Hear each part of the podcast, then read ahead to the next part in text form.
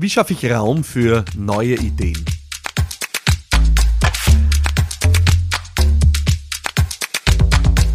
Willkommen zu dieser neuen Folge von Business Gladiators Unplugged. Wie schaffe ich Raum, in dem wirklich neue Ideen entstehen können? Es geht uns wahrscheinlich allen gleich. Wir sind immer wieder in der Situation, dass wir ja kreative, schöpferische Aufgaben lösen müssen, dass wir uns was Neues überlegen müssen, dass wir eine neue Strategie entwickeln müssen, dass wir etwas tun müssen, das unsere wirklich ganze Kraft und Hingabe erfordert. Das können manchmal wirklich große Dinge sein, eben wie eine neue Geschäftsstrategie. Das kann aber auch was ganz Einfaches, Kleines sein, wie etwa die Tatsache, dass ich hier jetzt sitze und für dich einen neuen Podcast aufnehme, wo ich mir vorher überlegen muss, was ist das Thema, wie steigen wir in das Thema ein, warum ist dieses Thema wichtig und dann wirklich versuche, mich mit meiner ganzen Hingabe und auch ja, Aufmerksamkeit und Kreativität in dieses Thema hineinzulassen.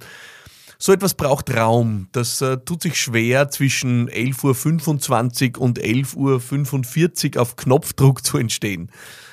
Aber das ist genau die Situation, in der viele Führungskräfte, in der viele Unternehmerinnen und Unternehmer sind.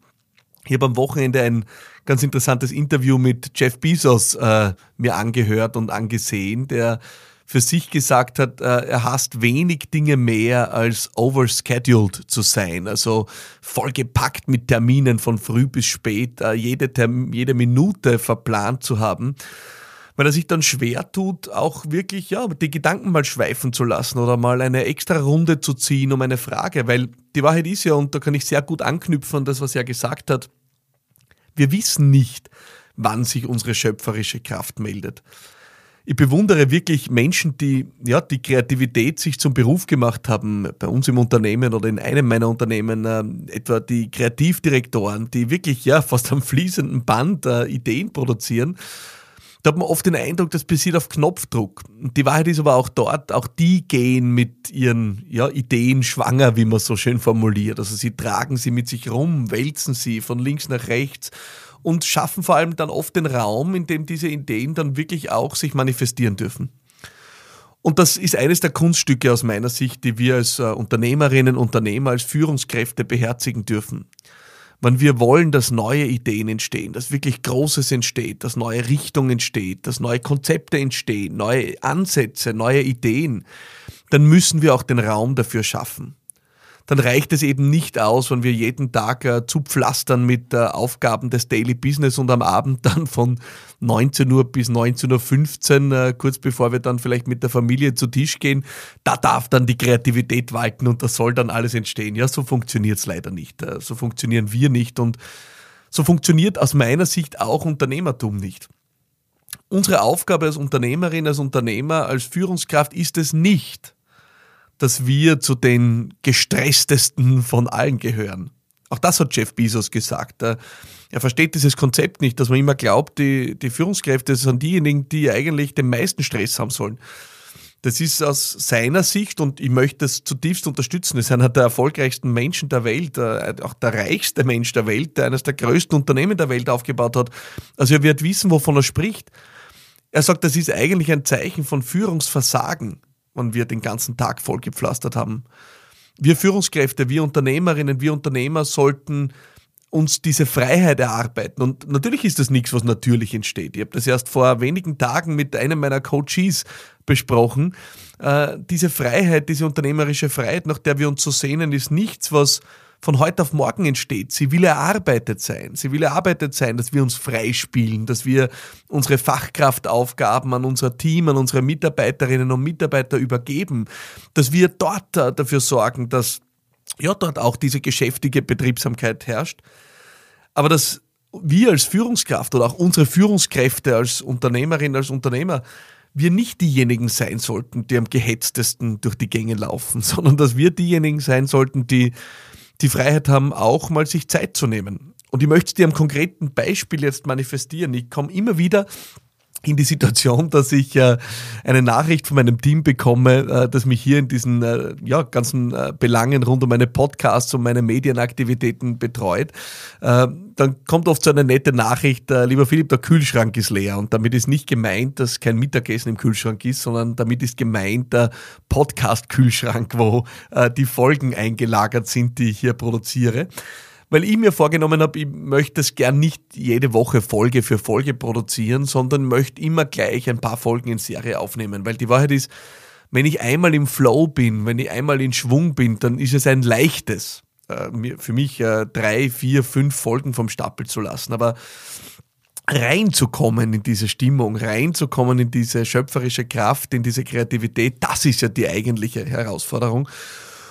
Und die möchte ich nicht jede Woche in Angriff nehmen oder kann ich auch nicht jede Woche in Angriff nehmen. Und äh, so merke ich dann, äh, dass ich immer dann ein bisschen Druck verspüre, wenn ich äh, merke, oh, der Kühlschrank leert sich wieder, eine Folge ist da, ich muss wieder, ich darf wieder, ja, schöpferisch aktiv sein. Das ist mir grundsätzlich eine Freude, aber es kann auch für mich zum Druck werden. Nämlich dann, wenn ich eigentlich nur wenig Zeit, wenig Raum habe, wo diese kreative, äh, schöpferische Tätigkeit stattfinden kann. Äh, funktioniert auch bei mir nicht, dass ich sage, so, ich habe jetzt eine halbe Stunde Zeit zwischen zwei Terminen, äh, ich hatte schon drei Termine, habe noch vier Termine und jetzt in der halben Stunde nehme ich einen tollen Podcast auf. So stark bin ich noch nicht, ja, so geübt bin ich noch nicht, dass ich mich so schnell äh, auch in diese Stimmung bringe. Und deswegen kann das bei mir Druck ausüben. Ich habe, äh, während ich diese Folge hier aufnehme, eine relativ intensive Woche noch vor mir und hätte es nicht unbedingt den Platz, äh, das aufzunehmen. Und plötzlich hat sich aber heute ein Fenster aufgetan von ein paar Stunden. Und jetzt habe ich plötzlich die Lust verspürt, ich könnte ja teilen, äh, dass dieses Fenster für mich ein wichtiges ist, dass in diesem Fenster oft kreativ was entsteht. Und genauso ist es. Jetzt sitze ich hier, nehme diese Folge für dich auf und es fühlt sich wie Leichtigkeit an. Es fühlt sich äh, nicht wie eine schwere Bürde an, sondern es entsteht jetzt einfach in diesem Freiraum, den ich geschaffen habe.